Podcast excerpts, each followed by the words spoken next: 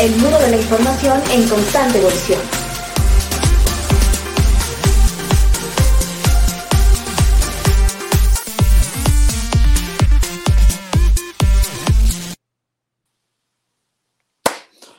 Infotecarios, ese grito del Infotecarios Podcast. Es un gusto estar aquí nuevamente con todos ustedes en este Infotecarios Podcast.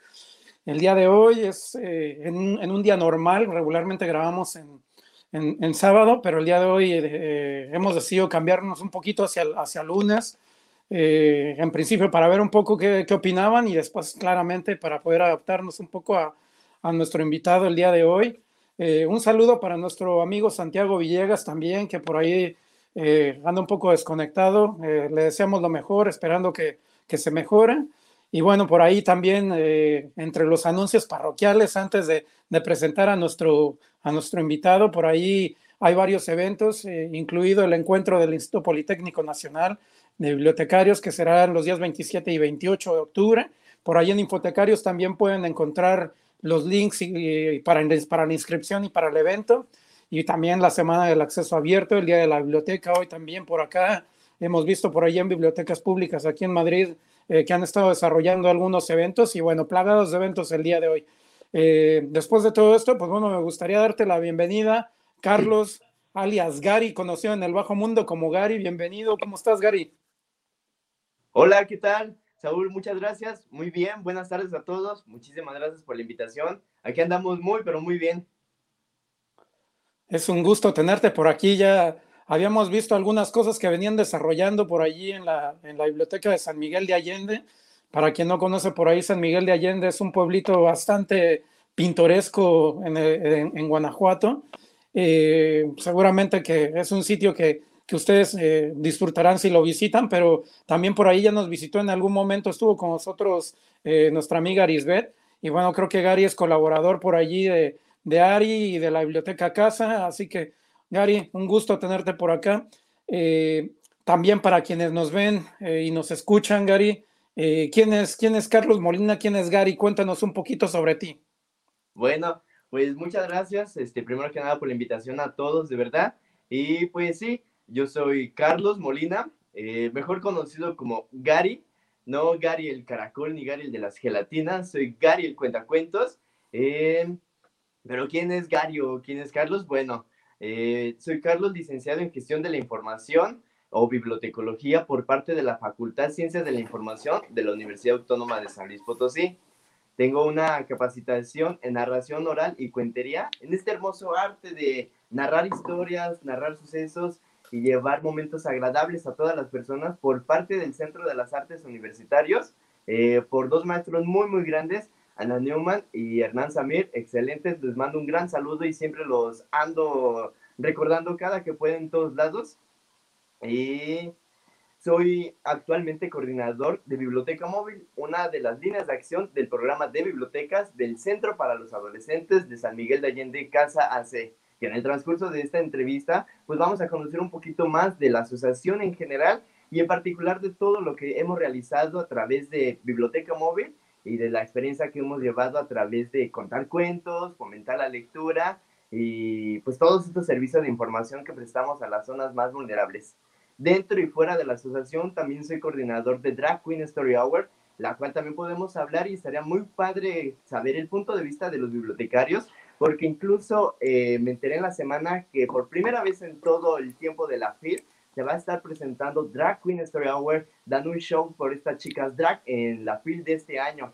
Entonces, podemos platicar también de lo que hemos realizado y si también se quieren unir al proyecto, con todo gusto son bienvenidos.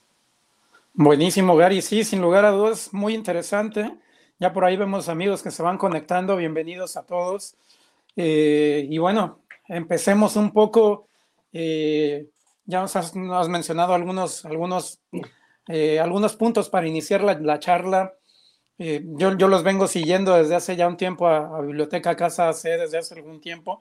Me parece interesantísimo. Incluso por ahí, InfoWars hace por ahí dos o tres años, hablamos un poco de, de, las batallas del rap, que creo que también por ahí estuvieron desarrollando un poco ese tema.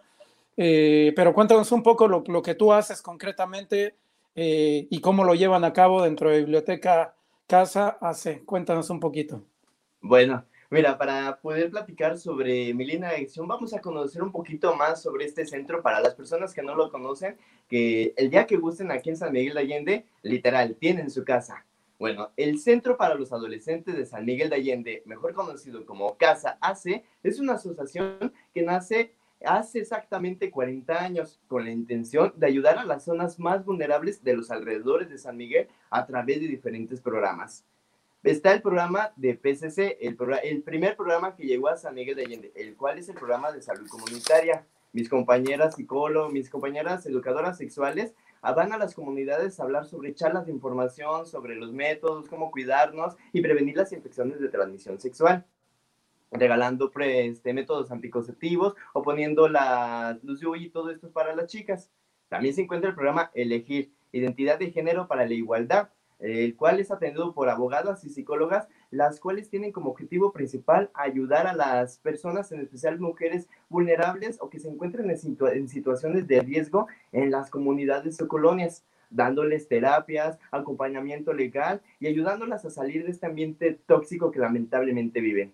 También se encuentra lo que es el CDI, el Centro de Desarrollo Infantil, una guardería muy económica, la cual ofrece servicios de preescolar y guardería desde los 45 días de nacidos hasta los 6 años de edad, el cual es atendido por una maestra y un asistente en cada una de las salitas haciendo que el pequeño en su primera infancia tenga un momento muy agradable al desarrollar diferentes actividades, ya que ellas tienen su huertito, van a biblioteca central a hacer actividades y en fin, demasiadas este, cosas muy buenas para los pequeños.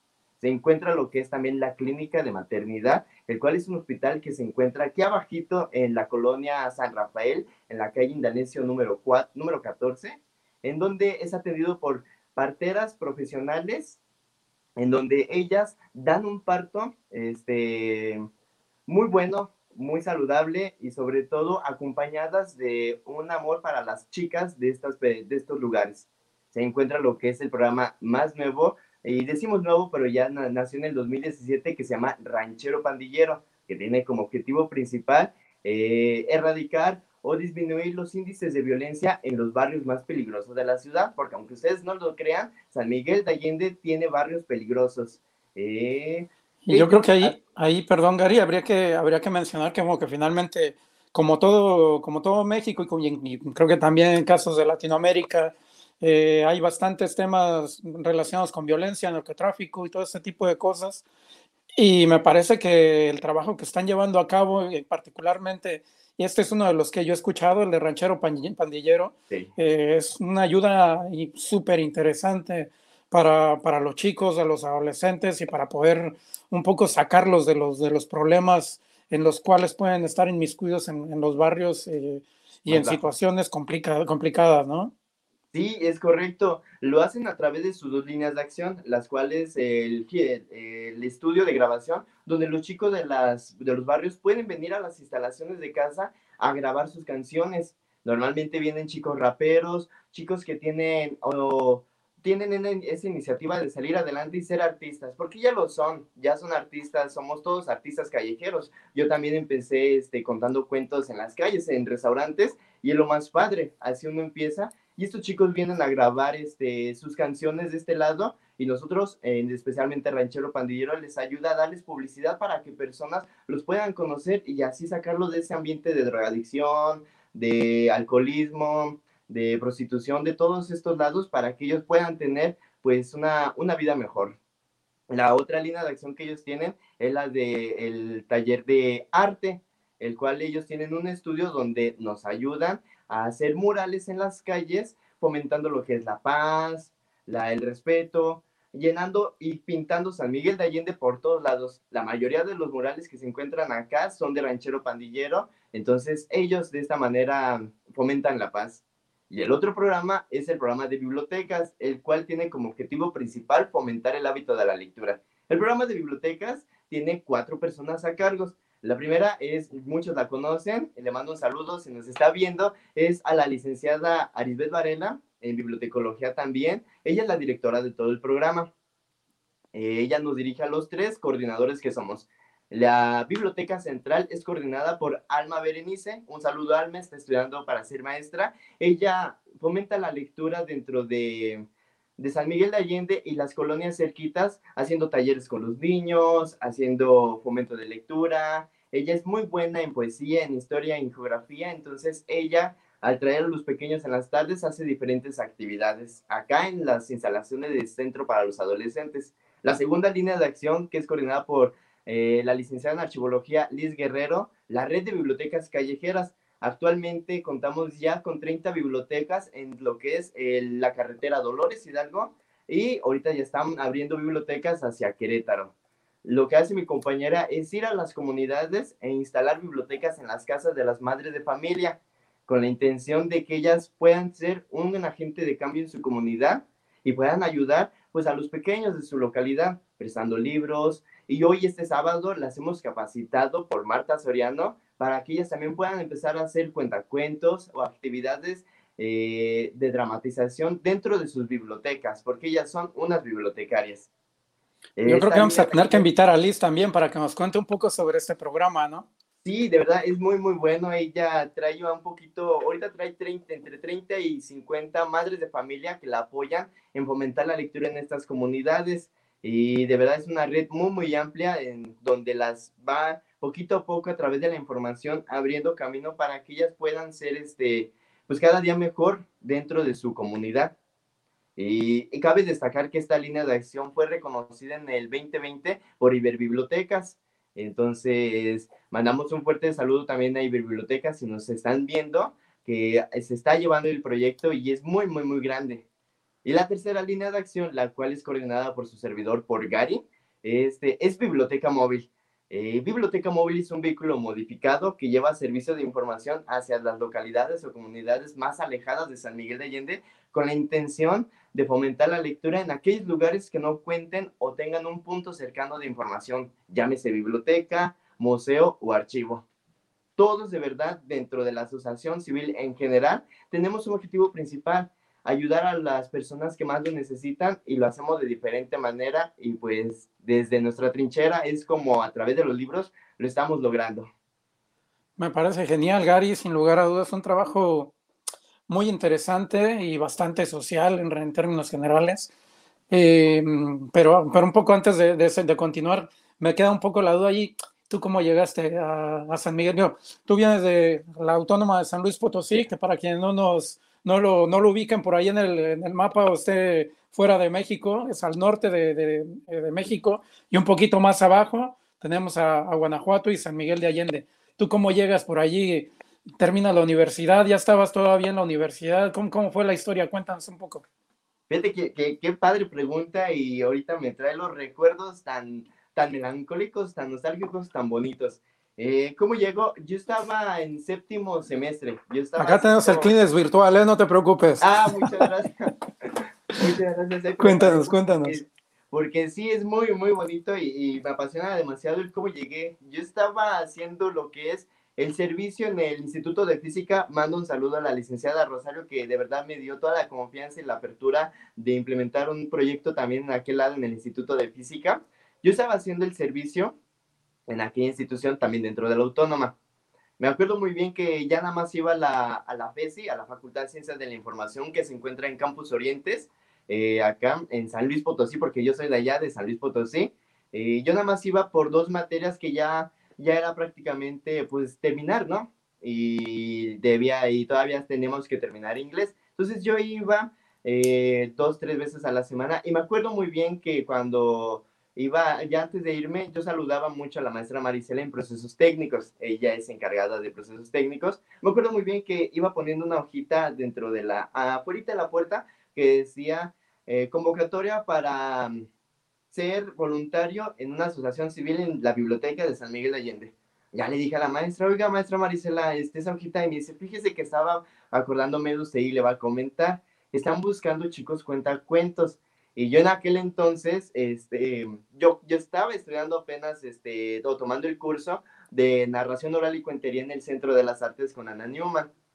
Y yo le digo, ah, mire, y yo apenas lo estoy tomando y me dice, por eso me acordé de usted, porque sé que le gusta demasiado. este, va a venir este, esta chica Arisbet, no sé si se acuerde de ella. Y le digo, sí, sí me acuerdo. Bueno, ella va a venir el viernes, haga lo posible por estar aquí porque va a estar entrevistando a, a las personas. Y yo, ah, ok, muy bien. No, yo bien emocionado. Yo me acuerdo muy bien que yo del Instituto de Física me pasaba a, lo que es una cadena de alimentos este, muy famosa de, hamburguesas de Corona, súper famosa, Burger King. Yo, yo empecé, entonces le empecé a contar a mi, a mi en aquel entonces jefe Antonio sobre esto. Y me decía, vas, Gary, vas. Y yo en Burger King este, empecé a practicar, a contar el cuento que yo quería pues contar en, en San Miguel Allende y todo esto. Me daba este, oportunidad en las fiestas infantiles de contarlo. Bueno, total. Se llega la fecha de que Arisbet llega a la facultad. Y si éramos bastantitos, la verdad, y yo hasta dije, Ay, yo no voy a quedar porque todos era, eran muy buenos. Entonces ya me llega Arisbet y todo, y empecé la entrevista. Me dice, a ver, Gary, este, ¿para qué quieres ir? ¿Por qué te, te, interesa? Y le digo, no, mira, me interesa demasiado porque yo estoy contando cuentos y estoy aprendiendo y quisiera fortalecerlo. No soy el mejor porque soy un aprendiz, pero de aquel lado yo puedo pues aprender y de ese lado ustedes también. Y ya así quedó la entrevista y todo. Uh, pasa una semana y yo sigo practicando en Burger King y pues total. Me llama Marisela y me dice, oiga, joven Gary, este, me llamó la, la licenciada Arisbe, yo le digo, ajá, y me dice, dice que le mando un correo con sus documentos porque ha sido uno de los chicos que se va a ir a San Miguel de Allende. Y pues yo, yo quedé estupefacto, yo dije, ah, qué padre, qué padre. Entonces, yo la verdad, este, no había conocido San Miguel de Allende porque lo que me habían contado era, uy, una ciudad carísima que para entrar visa y todo eso, yo dije, ay, no, pues qué nervios, ¿no? Y ya preparo, le mando los documentos, los que me pidió y todo. Me voy como voluntario, llega el día, me, me fui con otros compañeros de la facultad, le dije a mi mamá y todo, y pues así fue, llegamos a San Miguel de Allende y fue durante una semana que nos llevó a contar cuentos a diferentes comunidades. En aquel entonces la, la red de bibliotecas callejeras se llamaba la red de bibliotecas comunitarias porque se instalaban bibliotecas dentro de las escuelas, para que las escuelas tuvieran su biblioteca. Entonces, fuimos a diferentes comunidades. Me acuerdo muy bien que la primera que visitamos fue Galvanes, con la maestra Lolita, eh, rumbo a Dolores. No, y estaba bien emocionado, bien contento, contando cuentos. Y no solo yo, sino todos los demás chicos que fueron, fueron demasiados. Entonces, fuimos 15 en total. Fue mi amiga Monse, fue Dida, fueron demasiadas personas entonces fue durante una semana en la que literal estuvimos contando puro cuento, cuento, cuento, cuento, haciendo también en las, eso en la mañana y en las tardes, haciendo proceso de catalogación y clasificación en biblioteca central, porque pues era para, pues, pues una, tomar experiencia dentro de las bibliotecas. Total, sacado el voluntariado, yo me fui bien feliz y así. Eso fue en el mes de mayo, en el mes de mayo en el 2018. Sí, en el 2018. Total, yo termino la, la carrera porque yo soy de generación 14 y 18. Entonces yo la termino en junio y pues yo ya salgo bien contento porque ya tuve mi primera experiencia dentro de las bibliotecas.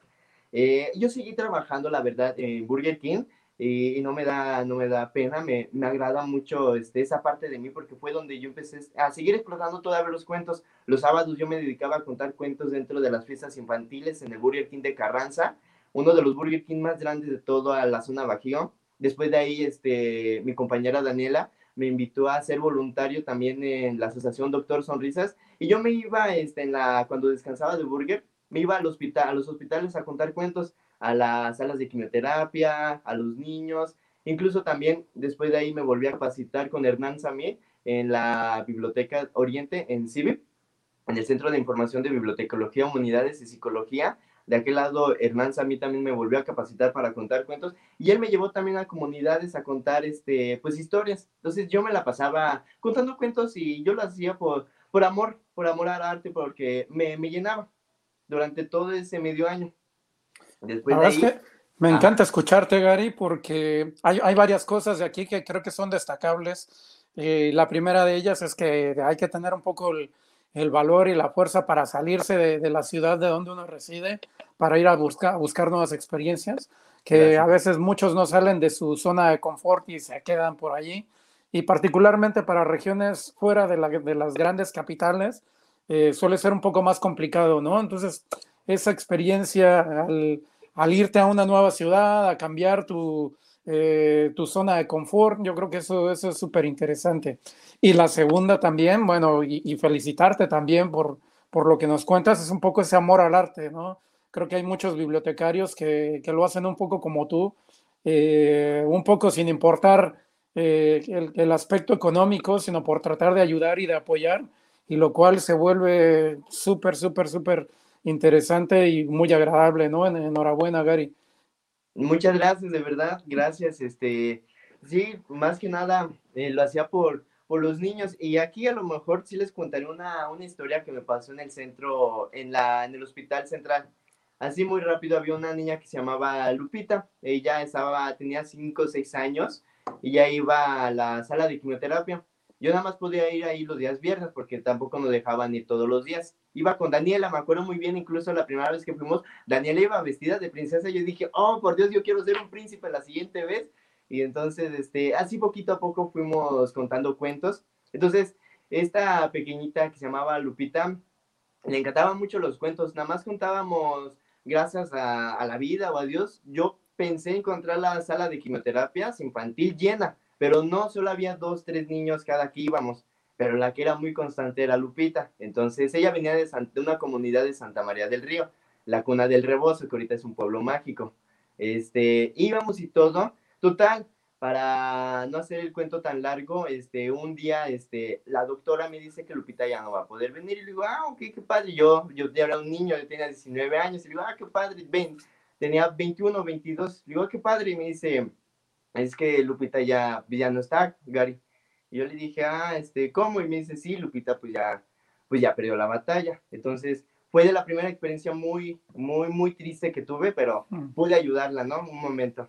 Y bueno, ya después de ahí, este, eh, regresando a la historia de cómo eh, vine a San Miguel de Allende, en diciembre, me acuerdo muy bien que Arisbet vino a, a San Luis Potosí, me la encontré en un evento cultural, y yo le dije, oye, este, estuvo bien padre el voluntariado me, me gustó demasiado, invítame, yo voy, este, y yo voy de voluntario, y me dice, no, ¿sabes qué? No te voy a invitar a voluntario, te voy a invitar, este, para otra cosa, pero sí, y yo le digo, bye, ya nos dimos nuestros números porque no nos los teníamos, y este, entre el 23 o 24 de diciembre me, me marca y me dice, oye, el siguiente, ¿puedes venir a San Miguel? Y yo sí, me dice, es que te vamos a hacer una entrevista. Y le digo, ah, sí, muy padre.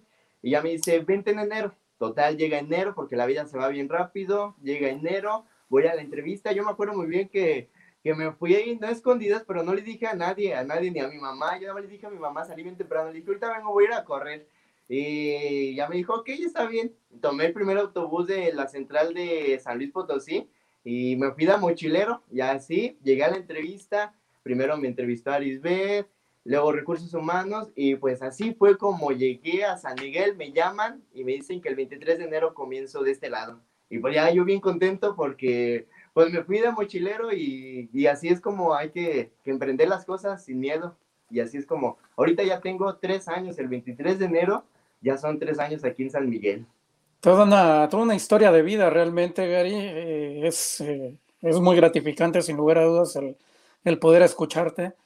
Eh, creo que, eh, como lo mencionas en, las historias que nos cuentas y en las anécdotas, eh, sin lugar a dudas hay un, hay un respaldo por detrás de ello en torno a la ayuda que, prestas a la comunidad y eso, eso es genial.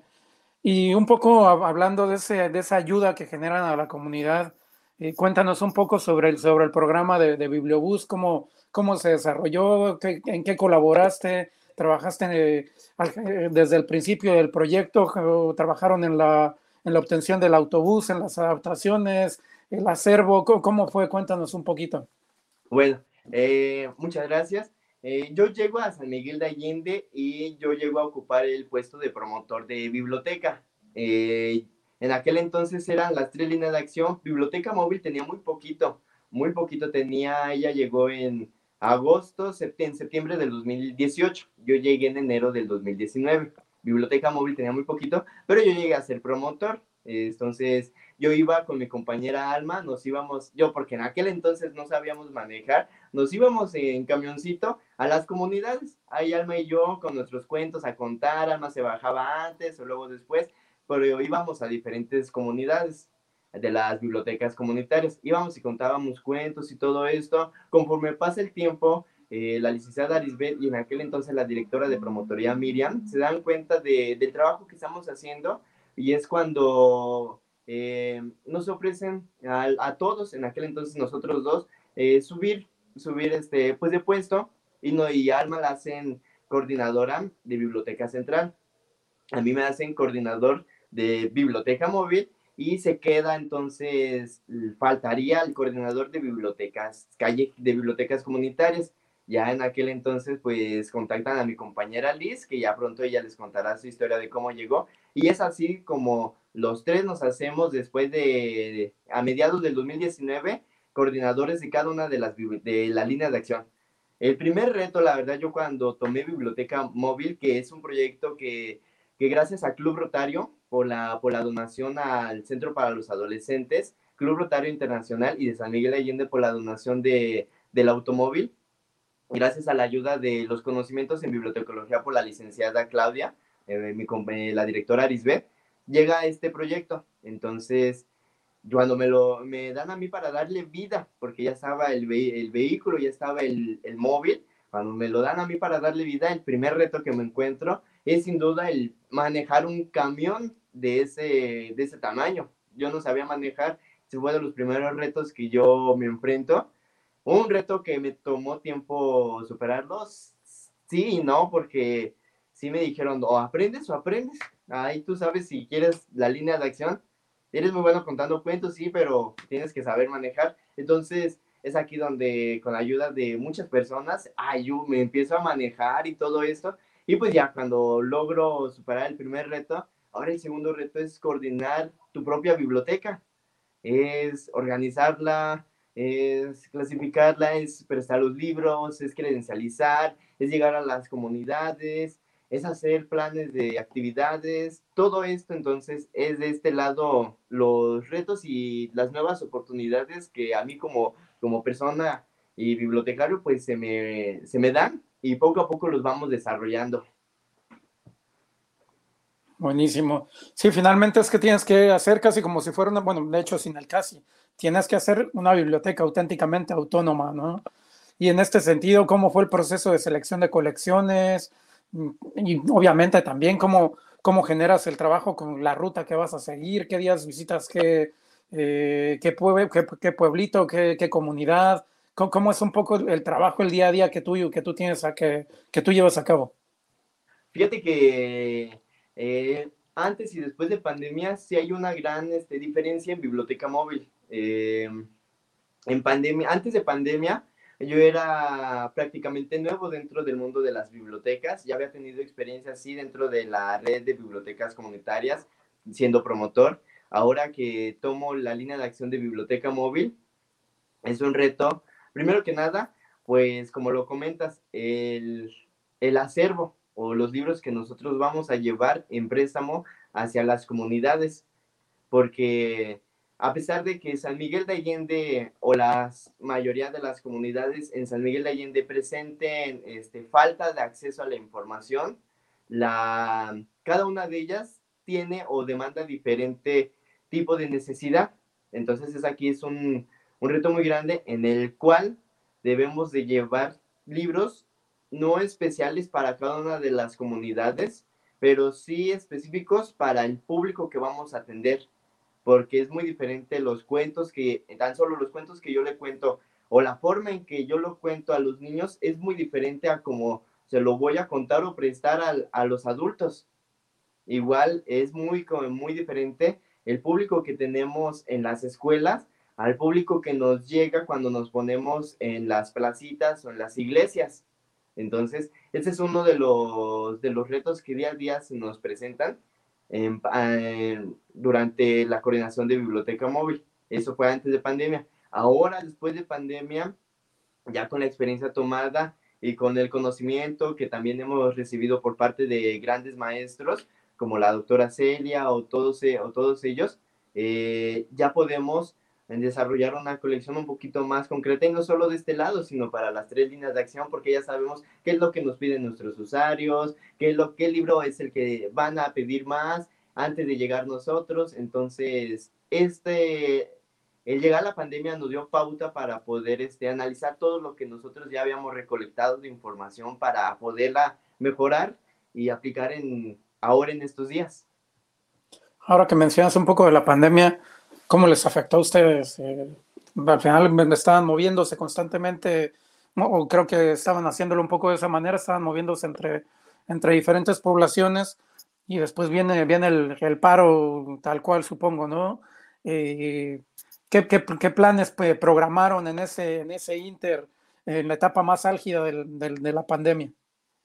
Fíjate que como a todos, la pandemia nos tomó por, por sorpresa y durante unos días nos sentimos perdidos y no te voy a mentir, creo que como cualquier persona se sintió, se sintió atrapado, se sintió desanimado, porque como lo mencionas, de ir moviéndonos cada día en pueblito, en comunidad a comunidad, de lugar a lugar, nos llega un día de que ya no puedes salir, te tienes que quedar encerrado te quedas así de, ¿y ahora qué voy a hacer si mi trabajo es allá afuera? Si yo trabajo o para trabajar necesito público y me estás diciendo que no puedo juntar gente, entonces fue una, un momento muy, muy, muy complicado para el equipo, pero somos un equipo los cuatro y los cuatro pudimos sacarlo adelante. Y así como la, la pandemia nos vino una maestra de acá arriba del Deportivo, si nos está viendo, me dijo en la semana que la pandemia nos vino a acomodar lo que teníamos que acomodar. Y es verdad, eh, porque la pandemia nos dio esa oportunidad de renovar las ideas que ya traíamos, de llevarlas a cabo y de aplicarlas. Por ejemplo, un gran ejemplo fue la red de bibliotecas comunitarias, que ahora se renovó y en la red de bibliotecas callejeras. Mi compañera Ana en Biblioteca Central, al, al empezar a abrir ahora con semáforo amarillo o verde, con ya en esta nueva normalidad, ya tiene más público en Biblioteca Central y Biblioteca Móvil es, eh, es una gran diferencia porque ahora ya visitamos otras localidades que no nos pensábamos ver en aquel entonces, pero la pandemia nos dio esa pauta. Eh, dentro de la pandemia también se desarrolló por parte de la línea de acción de Biblioteca Móvil otro proyecto que se llama, o sí, se llamó en aquel entonces Noticiero Noticuentos, un noticiero hecho por niños y para niños. Es el noticiero que te lo cuenta para que no te cuentien.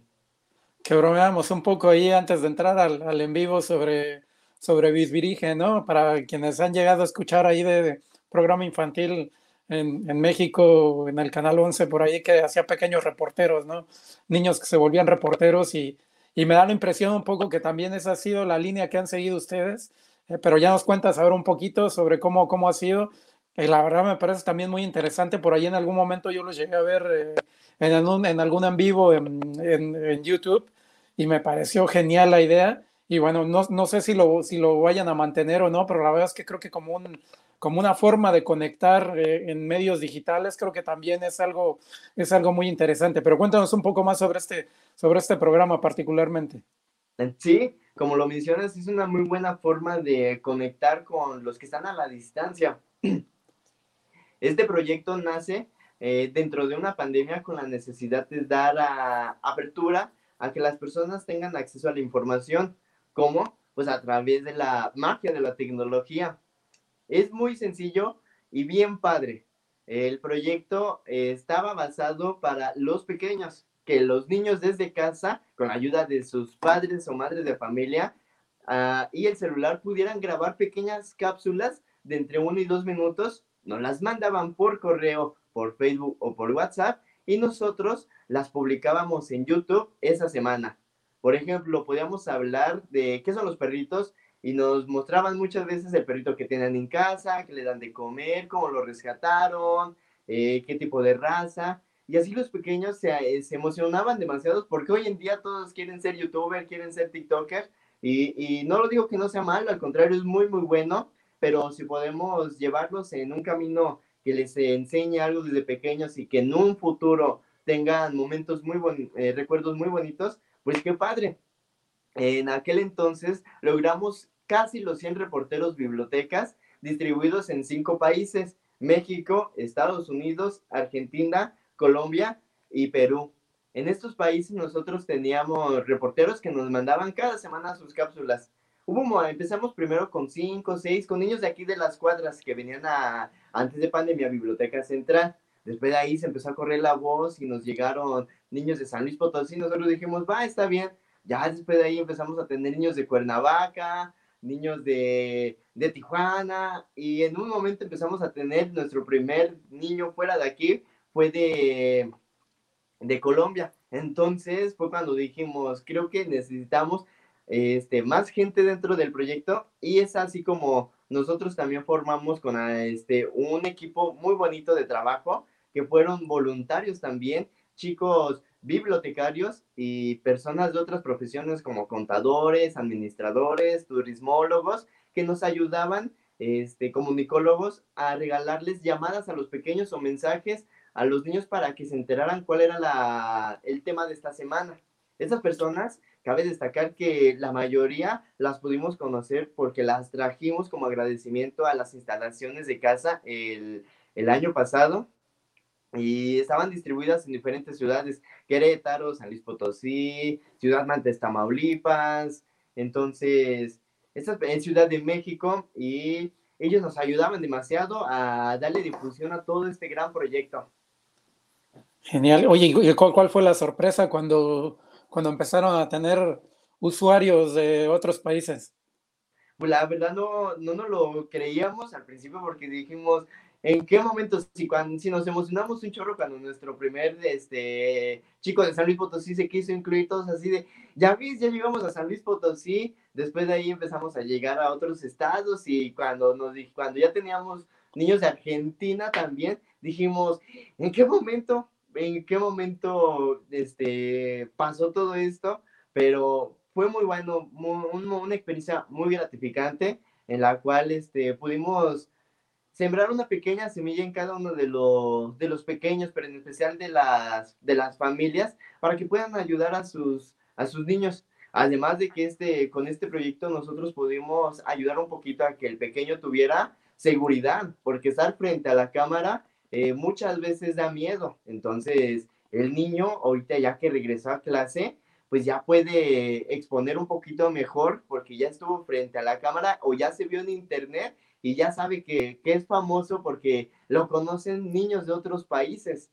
La seguridad. Dimos también herramientas para que ellos tuvieran este, acceso a información, porque muchas veces recomendábamos o hablábamos de temas eh, sobre bibliotecas, libros, archivos o museos y que el niño desde pequeño ya traiga en su vocabulario la palabra biblioteca o bibliotecario, ya es una, ya es una ganancia, porque no nos dejarán mentir que hoy en día incluso muchas personas eh, de nuestra edad nos preguntan biblio qué, entonces que el niño ya sepa que es un bibliotecario, ya es mucha, mucha ganancia. Yo creo que eso está genial, la verdad. Eh, también me parece que juegan un poco ustedes con la ventaja de, ser una generación un poco más joven también, porque me parece que ha habido muchos profesores y bibliotecarios que también han sufrido un poco el aspecto de trabajar con las tecnologías de información, pero eso les ha ayudado y les ha dado un plus.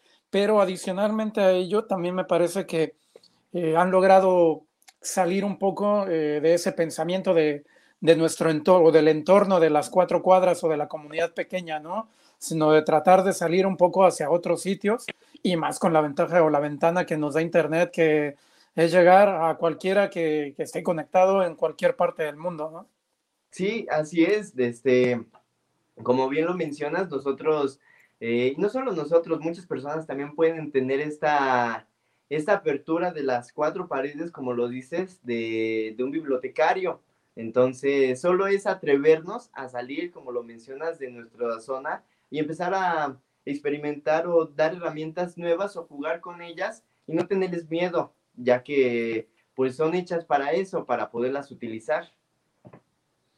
Sí, sin duda, la verdad es que me, me encanta. Y bueno, este, este proyecto, eh, ¿qué pasará? ¿Sigue, no sigue o, o lo dejarán por allí eh, para evolucionar más adelante? Por el momento está pausado, sin embargo no se pierde la esperanza de que en un futuro no muy lejano vuelva a ser reactivado, pero optamos en ese entonces cuando el semáforo nos dio la oportunidad de comenzar a salir paulativamente a reactivar los servicios nuevamente de biblioteca móvil. y es así como la línea de acción más, más novedosa e innovadora del programa de bibliotecas vuelve a llegar o a salir eh, en este nuevo, nueva normalidad, con su nuevo protocolo de, de seguridad, con un acervo 100% cambiado y un bibliotecario pues con muchos más cuentos y fresco para, para compartir. Genial, eso, eso se oye muy bien. Eh, me encanta escucharte. Y ahora que mencionas estos nuevos protocolos, eh, cuéntame un poco cómo ha sido ese proceso de replanificar para volver a salir nuevamente a las comunidades. Bueno, eh, primero que nada, comentar que no solo el programa de biblioteca, sino todo el personal del Centro para los Adolescentes ah, estuvo constantemente en capacitaciones eh, y ahora está certificado por parte del INS para que cada uno de ellos pueda ofrecer eh, desde su línea de acción servicios seguros hacia los demás. Una vez que ya nos capacitamos nosotros, ahora era implementar desde Biblioteca Móvil pues las medidas de seguridad. Lo que hizo su servidor fue de, primero que nada, pues solicitar o llevar nuestro propio lavado de manos portátil para las comunidades. Traemos nuestro, nuestro para que ellos, pues los pequeños y los adultos puedan lavarse las manos. Después pasamos, traemos nuestro gel, nuestro sanitizante. De cada uno de los libros es este, cuando llega o regresa a nosotros después del préstamo, lo sanitizamos y lo dejamos cierto tiempo en cuarentena para que el virus en el papel pueda, pueda morir. Lo más padre de esto es que a Biblioteca Móvil le mandamos a hacer su, su cubrebocas gigante, pues para, con la intención de que los niños vean, porque me lo han dicho muchas veces, o llegar y si la troca trae el cubrebocas, yo también, y pues sí, todos debemos de traer nuestro cubrebocas. Está, está genial. ¿Y en qué basaron sus protocolos? Eh, además de la entidad sanitaria que es el IMSS, el Instituto Mexicano del Seguro Social, supongo que te refieres. Eh, además de estos eh, aspectos de la entidad sanitaria o entidad de, salud local del país, ¿qué otros eh, elementos tomaron como base para estos protocolos de seguridad?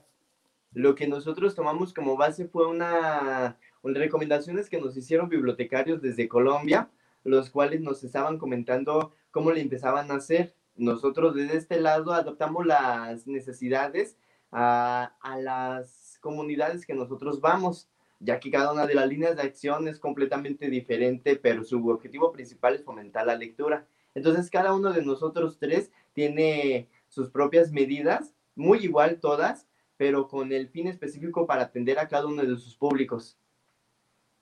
Buenísimo. Y en este nuevo proyecto, ¿qué viene? ¿Qué viene, Gary? Cuéntanos.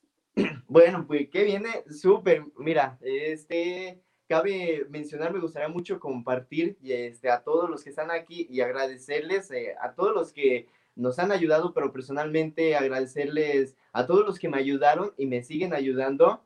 Hay demasiadas personas que jamás terminaría la lista, pero quiero comentarles que el proyecto o la experiencia laboral que he tomado desde Biblioteca Móvil ha sido avalada por la Facultad de Ciencias de la Información, eh, otorgándome el grado de, licenciatura justo hace un mes y les quiero compartir que si gustan conocer un poquito más de ello, pues aquí se encuentra lo que es eh, el fomento, la memoria de desempeño profesional de fomento a la lectura a través de los servicios de una biblioteca móvil dentro de zonas vulnerables de San Miguel de Allende, Guanajuato, en donde nosotros platicamos pues un poquito sobre toda esta experiencia que Biblioteca Móvil y su servidor han tomado, desde lo que nos enfrentamos hasta lo que esperamos. Una de las cosas que queremos en un futuro es, primero que nada, su servidor seguir capacitándose eh, dentro del gremio bibliotecario, porque nos faltan o tenemos muchas oportunidades de mejora, claro que sí. La segunda es, cómo no, llevar eh, capacitaciones eh, de mejora continua para los personales o los profesores de cada una de las comunidades. ¿Los hemos capacitado para contar cuentos? Sí, pero también nosotros, al momento que mejoramos, debemos de compartir esta información porque de nada sirve tenerla si no la, la distribuimos. Entonces, llevarles mejores capacitaciones a los maestros, y no solo a los maestros, sino a las madres, a las bibliotecarias de las bibliotecas callejeras y a todas esas personas que están interesadas en el hermoso hábito, en el hermoso este arte de fomentar la lectura o de contar cuentos. Y la Me parece genial. Sí, de verdad. Sí, y la tercera es, eh, empezamos eh, hace como dos meses dentro de las bibliotecas callejeras tuvimos este, unos eventos muy bonitos que nuestra compañera Liz nos hizo eh, el honor de invitarnos.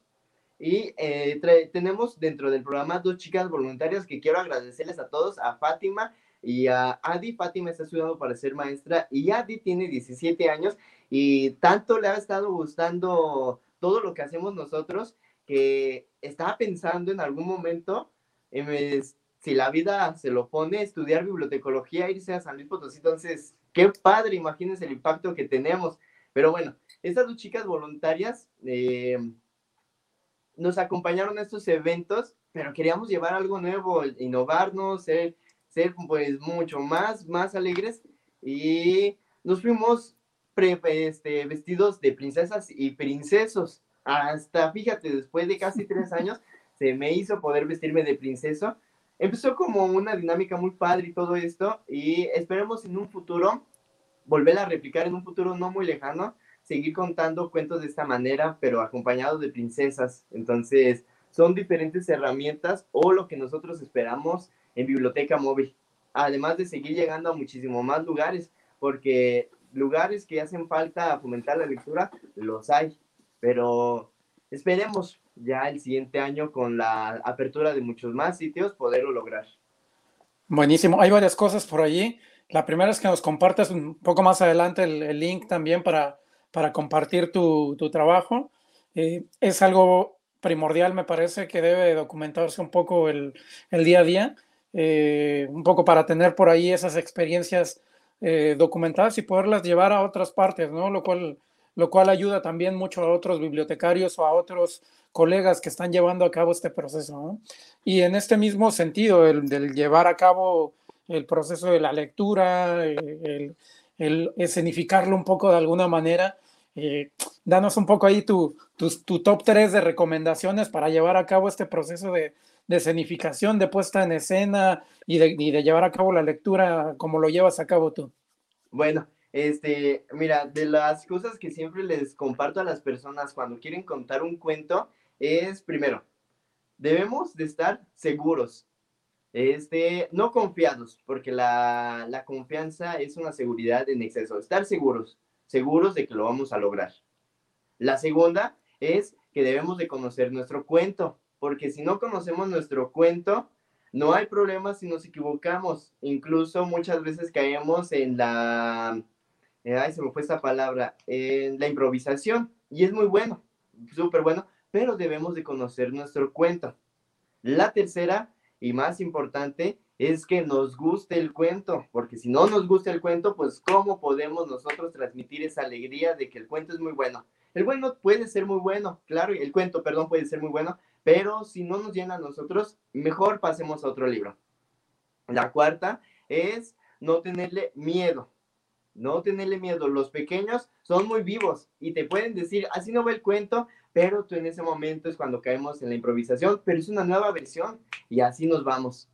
Y lo mejor de todo, pues es que nos, nos divirtamos, pasemos un momento agradable y no lo veamos como, ah, ya viene la hora del cuento. No, ahí viene la hora del cuento, qué padre. Vamos a, a contarlo y, y, ya vestirnos, caracterizarnos de cada quien. Cada, cada uno es libre. Por ejemplo, desde mi lado, una de las cosas que hago mucho es, me gusta demasiado andarme caracterizando o, o maquillando, experimentando todo eso, hago mis disfraces. Entonces, también ahí ando poquito a poco, este, saludos a, a, mi abuela, que ella es diseñadora de modas. Entonces, ella poco a poco me enseña, pues, a hacerme mis, mis trajes, mis capas, y, y todo eso me gusta mucho la, la costura también. Entonces, esperemos en un futuro no muy lejano también empezar a hacer más y más trajes. Buenísimo, Gary. Todo terreno totalmente. Y eso me, me, me, encanta escucharte. Yo creo que es una muy buena motivación. Me da gusto saber que lo que, eh, lo que estás llevando a cabo. Y bueno, vamos, vamos ya, ya vamos acercándonos un poco hacia, hacia el cierre del, del, del, del eh, de este podcast, pero no me gustaría que te, que te, vayas sin que antes nos cuentes un poco sobre, sobre este programa de Drag Queen Story, eh, Story Hour. Cuéntanos un poquito ¿Dónde nace? ¿Cómo, lo, cómo lo llevas a cabo? ¿A quién qué, qué públicos afecta? Cuéntanos un poquillo. Bueno, mira, es un proyecto de... Es que por dónde empezar. Comencemos que eh, cómo me hice coordinador de Drag Queen Story Hour, ¿no? Bueno, en el 2019, exactamente en el mes de octubre, se tiene lo que es el primer encuentro intercomunitario de la red de bibliotecas comunitarias. En aquel entonces, la red de bibliotecas comunitarias que coordina desde aquel, desde aquel día mi compañera Liz, este, estaba conformada por un poquito más de 100 madres de familia las cuales ellas fomentaban la lectura dentro de los preescolares. Entonces, pues la idea era juntarlas y que cada una de las comunidades se conocieran porque independiente, aunque sean comunidades de la misma ciudad, muchas veces no se conocen. Entonces, pues bueno, las juntamos y todo eso. Lo que hacemos es invitar a dos grandes cuentacuentos. Yo soy, yo soy muy bueno, sí, claro que sí, pero hay que llevarles este, cosas nuevas a las personas, porque quieras o no, el mismo cuento muchas veces luego, la misma novela luego ya uno ya se la sabe, ¿no? Entonces, mejor vamos a llevarles los cuentacuentos. Eh, conseguimos lo que es que viniera Hernán Samir, saludos, es muy bueno, y nos dio un show muy padre, pero nos faltaba otro cuentacuentos. Entonces, lo que hacemos es eh, contacté a estas chicas drag queen porque me acordé de ellas y dije, pues vamos a traerlas, vamos a traerlas. Eh, Lori Lu, que así se llamaba en aquel entonces la coordinadora a nivel nacional. Saludos a Lori Lu si nos ve. Ahorita ella es coordinadora a nivel internacional. Ella ya se fue a vivir a Nueva York y ella hace presentaciones muy seguido en la biblioteca pública de Nueva York, en la biblioteca de allá. Pero bueno, entonces llega ella a, porque la sede aquí en México está en Monterrey, Nuevo León. Entonces llega ella y me dice, ya sabes que yo voy a llevar a una, a una chica, dicho, voy a ser yo, pero quiero dar otro show. Entonces, perfecto. Le digo, no, mira, no te preocupes. yo en aquel entonces no era, no era drag. Entonces digo, yo tengo un chico que es drag, nosotros lo podemos capacitar para contar cuentos y todo, Víctor.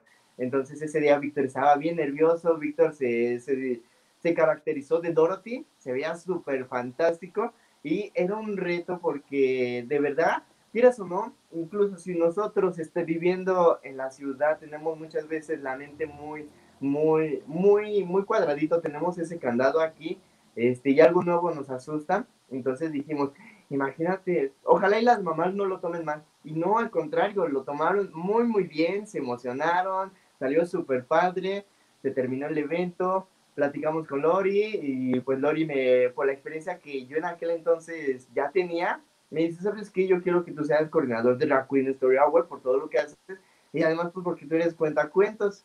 Y yo le dije, ¿en serio? Y me dice, sí, y dice, ah, qué padre. Entonces, llega pandemia, no, no podemos hacer este tipo de actividades, pero ahorita con esta, con el, el año pasado, pero ahora con esta nueva apertura de lugares, empezamos a activarla poco a poco y es de esta manera que tu servidor ha empezado a experimentar este lado drag para poderlo aplicar y se siente muy, muy padre.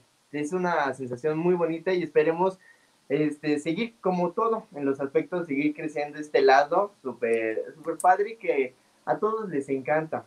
Cabe destacar que el proyecto de Drag Queen Story Hour nace en Estados Unidos en el año 2005 por una chica drag que es este, transexual, pero es drag, este, porque es diferente.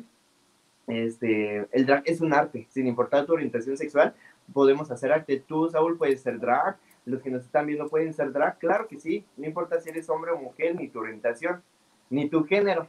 Entonces, nace en la biblioteca pública porque una chica drag este, va a la biblioteca pública de Nueva York a leer, a leer libros. Después se da cuenta de que hay un grupito de niños. Ahí, pues, entre leyendo y no leyendo, porque necesitan, quieran o no, un, mediador o, alguien que les ayude a fomentar, y les empieza a leer cuentos. Poco a poco mucha gente se empieza a enterar de esta chica y los empieza a llevar. Entonces ella llega un momento en el que tiene muchos niños y dice, yo sola ya no puedo, y empieza a invitar amigas. Y es así como el proyecto de Drag Queen nace en, en, Nueva, en Nueva York, eh, allá en la biblioteca pública, y después de ahí, Lori Lu jala el proyecto aquí a México y en el 2007-2008 se hacen famosas en, en Monterrey, Nuevo León. Y se hizo un escándalo muy, muy grande por esta chica drag. Pero pues poco a poco vamos abriendo estas, estas puertas. Me encanta escuchar eso. Eh, igual por ahí dejamos la, la página eh, de este proyecto, eh, Drag Queen Story Hour. Es www.dragqueenstoryhour.org, donde pueden encontrar más información y sin duda alguna que las bibliotecas y el, y el proyecto que estás trabajando se vincule de alguna manera llevando a las comunidades. Esto, esto es genial y más, y más para el contexto social en México, como bien lo mencionas, creo que eso es fabuloso, ¿no? ¿Cuáles han sido las, eh, los retos que han tenido en, este, en este proceso de, amplificar y de llevar a cabo eh, este programa concretamente hacia las comunidades? Mm, fíjate que uno de los retos tal vez este sería no la es que no nos gracias a la vida no no no no los han visto feo no, para nada. Cuando yo voy maquillado y todo, jamás me, han visto feo, jamás me han, me han discriminado. No, al contrario, creo que han sido cosas más positivas. Por ejemplo, muchos niños allá arriba en el deportivo o acá abajo en Nuevo Pantoja, cuando voy maquillado, me dicen, ¿por qué vienes maquillado, Gary? Y le digo, ah, pues este, para vernos más bonitos. Y me dice, me gusta mucho cómo te ves, o qué bonitos arcoíris te pones y todo eso. Entonces, que los niños ya desde pequeño lo vean normal en alguien, pues está muy, muy padre, de verdad. Igual si gustan, en la página ahí aparece nuestro correo en Drag Queen Story Hour, el correo, y en la página de Facebook este, hay fotos del trabajo que hemos realizado. Entonces, esperemos ver este año a las chicas drag de Guadalajara este, en la FIL, porque va a ser un boom dentro de, de la feria. Buenísimo. Sí, ya, viene también la, la FIL Guadalajara, hablábamos por ahí antes de entrar al en vivo, eh, que por ahí nos encontramos hace ya dos años antes de la pandemia, si no mal recuerdo, nos encontramos en plena FIL Guadalajara. Y bueno, eh, espero que, este año también visiten FIL Guadalajara, que, este año es híbrido nuevamente, pero ya viene la presencialidad de igual manera. Y bueno, cuéntanos un poco, eh, hay, un, hay, un, hay un plan, hay un, un programa sobre la presentación que harán nuestras chicas drag, chicas, chicos drag que se presentarán. Eh, cuéntanos un poco si hay, si hay algo planeado o, cómo, cómo seguirlos por allí. Por el momento, lo que necesitamos es aquí donde lanzamos la invitación, si viven aquí en San Miguel de Allende o no importa de dónde, si quieren este, unirse a este proyecto y ser este y aprender yo, porque la verdad yo sigo aprendiendo del arte de drag, pero nosotros les podemos enseñar del arte de contar cuentos y así nos complementamos por los dos, su servidor y la otra persona, este, de venir un día y, cómo no, vámonos a las comunidades y no solo en biblioteca móvil, sino también en las bibliotecas callejeras, en biblioteca central, ser voluntarios para que puedan venir y, y cómo no, irnos disfrazados de lo que tú quieras. También si no quieres hacer drag, si te quieres disfrazar de vaca o ponerte una botarga o simplemente eh, con tu voz, porque hay muchos narradores orales que, que, son simplemente con la voz, porque la voz es la que llama la atención. Entonces, adelante, son bienvenidos, cualquiera de verdad. Definitivamente, pues eh, para esto eh, también me gustaría por allí, y antes ya, ya casi vamos, vamos cerrando, ya nos aproximamos peligrosamente a la hora. déjanos por ahí tus datos de contacto, Gary eh, redes sociales, Facebook, eh, ¿dónde, ¿dónde te pueden encontrar? Cuéntanos un poco. Ah, muchas gracias. Bueno, este, si gustan pueden seguirnos en la página de biblioteca, Facebook, eh, en la página de Facebook, Biblioteca Casa AC. Ahí nos pueden seguir, como no. O desde este lado, mi red personal, es en TikTok, porque ahí subimos diferentes cuentos, como contar cuentos. Incluso hemos hecho un teatrito Kamishibai, no lo tengo aquí, lo dejé en Biblioteca Central. Eh, hacemos, les enseñamos a hacer este tipo de herramientas. Eh, se llama Gary CDMX, así como la Ciudad de México, Gary CDMX, CDMX en TikTok. Y pues síganos de verdad. De este, igual, al ratito les pasamos lo que es el link para que puedan consultar y conocer más Sabemos que no somos únicos, claro que no, así como nosotros estamos haciendo un trabajo súper grande y que impacta y que a todos este, admira, también hay muchas personas en, regadas en todo México y en muchas partes del mundo que están poniendo un granito, un granito este, y a su manera. Por ejemplo, dentro de mi trabajo hablamos sobre esta gran persona que yo admiro demasiado y espero en un futuro no muy lejano conocerlo, a Luis de Biblioburro, allá en Colombia, yo lo admiro demasiado, hago referencia de él por su trabajo, también nuestra chica italiana con su, con su eh, Biblia Asno, allá en Italia, también en, en, Haití, la Asociación de Bibliotecarios de Francia. Entonces, y nos encantaría demasiado si alguien nos está viendo de allá por España, que también nos invitaran para poder formar parte de la, de la asociación de Acclaim. Y así como aquí también en San Miguel hay una biblioteca móvil, también hay muchas en otras partes del mundo. Entonces, no dejemos de hacer lo que nos gusta, este, y más si, si nos gusta y lo hacemos por amor al arte. Entonces, pues, pues muchas gracias de verdad. No, no, no, al contrario, Gary. Eh, ya un poco para, ahora sí que ahora sí para que el que mucho se despide, pocas ganas tiene de irse, pero ya para, para, ir cerrando, eh, ¿cuál sería tu, tu, tu, comentario final para este, para este podcast? Uh, qué bueno. Un comentario final y que me gustaría compartir de este lado para todos, este sería que, que sean lo que quieran ser, chicos, de verdad, en serio, sean, si quieren ser un cuentacuentos, este, que se viste, que se maquilla, seanlo. Si quieren ser un bibliotecario, que es muy clásico, que agarra el cuento y nada más lo lea así, y a ustedes les llena también, seanlo, chicos, este, sean lo que quieran ser sin importar el qué dirán, sean sin lastimar a nadie más, ¿sale? Porque muchas veces este, nos olvidamos de todos los que nos ayudan y no, al contrario, sean por ustedes, pero agradezcan a todos los demás. Entonces, y es lo que yo les puedo decir, chicos, sin importar lo que dirán, pero también sin lastimar a nadie. Buenísimo. Gracias, Gary. Eh, ya después nos contarás también un poco cómo ha sido la experiencia. Yo creo que tendremos que invitarte nuevamente. Eh, la experiencia que has tenido en TikTok, que también por ahí creo que es la red, eh, una de las principales redes hoy en día. Eh, para jóvenes en principio, y bueno, porque la abuelita está hasta en Facebook, pero creo que TikTok es un, es, un, es un buen punto de conexión también y que también te hace muy creativo, me parece, ¿no? Porque tienes que ser muy hábil por allí, con el tiempo, con el video, desarrollo por allí de, de, de historias y todo esto, lo cual también se vuelve interesante. Pero bueno, ya nos, ya nos contarás en una, en una siguiente edición. Eh, por ahora no me queda más que, más que agradecerte, Gary, eh, Carlos Molina, mejor conocido como Gary en el Bajo Mundo. Eh, gracias por, por, por, todo lo que nos has contado.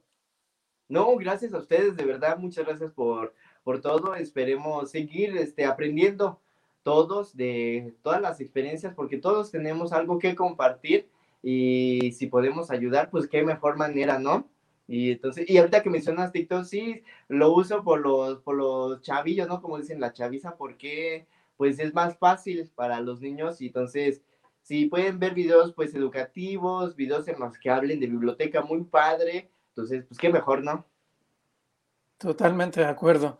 Bueno, la cosa es eh, probar, ¿no? Por ahí lo cual es importante y, tratar de desarrollar contenido que también creo que a ustedes les ha ayudado bastante más en la pandemia, que incluso los ha llevado a, otros países, a otras ciudades y a tener otros usuarios que también les abre un poco la, perspectiva como bibliotecarios, ¿no? Lo cual es parte de nuestra era y, de, lo que, de lo que tenemos hoy en día.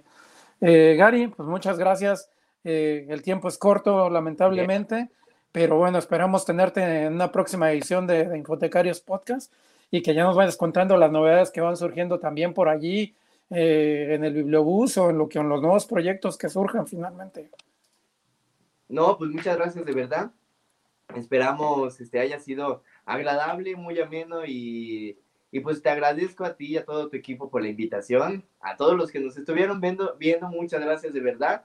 Y pues ya saben, yo soy, yo soy Gary Molina y pues gracias por la invitación. Recuerden seguirnos en las redes sociales y si quieren conocer un poquito más de toda la experiencia, también al ratito les pasamos para que puedan este, conocer sobre ella, porque tenemos un manual de procedimientos de cómo, cómo operar una biblioteca móvil. Son sugerencias, claro, porque cada quien las vive de diferente manera, entonces, pero la idea es que de ahí partamos para que puedan saber los que tienen o los que quieren una biblioteca móvil de cómo, a lo que se pueden enfrentar. Buenísimo, sí, pues ya, ya pondremos por ahí en el, en el video en, en YouTube y en las diferentes redes, eh, también en la página de Infotecarios. Eh, pondremos todo el material que nos compartas, los, los vínculos, enlaces y demás. Y, bueno, ahora sí que, que cerramos esta edición, no te nos desconectes, ma, man, mantente por allí. Y bueno, para quienes nos ven y nos escuchan, muchísimas gracias. Eh, quienes han estado por ahí comentando, igual, ya vemos por allí Hilali, eh, Rosy, Alfred, Marisol, en fin, por ahí creo que también hice con el club de fans también, Gary. todos los que, los que estuvieron por aquí conectados, muchísimas gracias. Y bueno, nos queda más que decirle hasta la siguiente y por favor no dejen de seguirnos en redes sociales, arroba infotecarios, en YouTube, suscríbanse, denle clic a la campanita también, eh, si cada que salga un nuevo video o un nuevo eh, podcast eh, para que puedan verlo. Y bueno, no me resta más que agradecerles. Un saludo y hasta la siguiente. Chao, chao.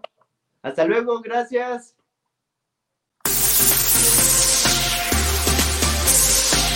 Infotecarios Podcast, el mundo de la información en constante evolución.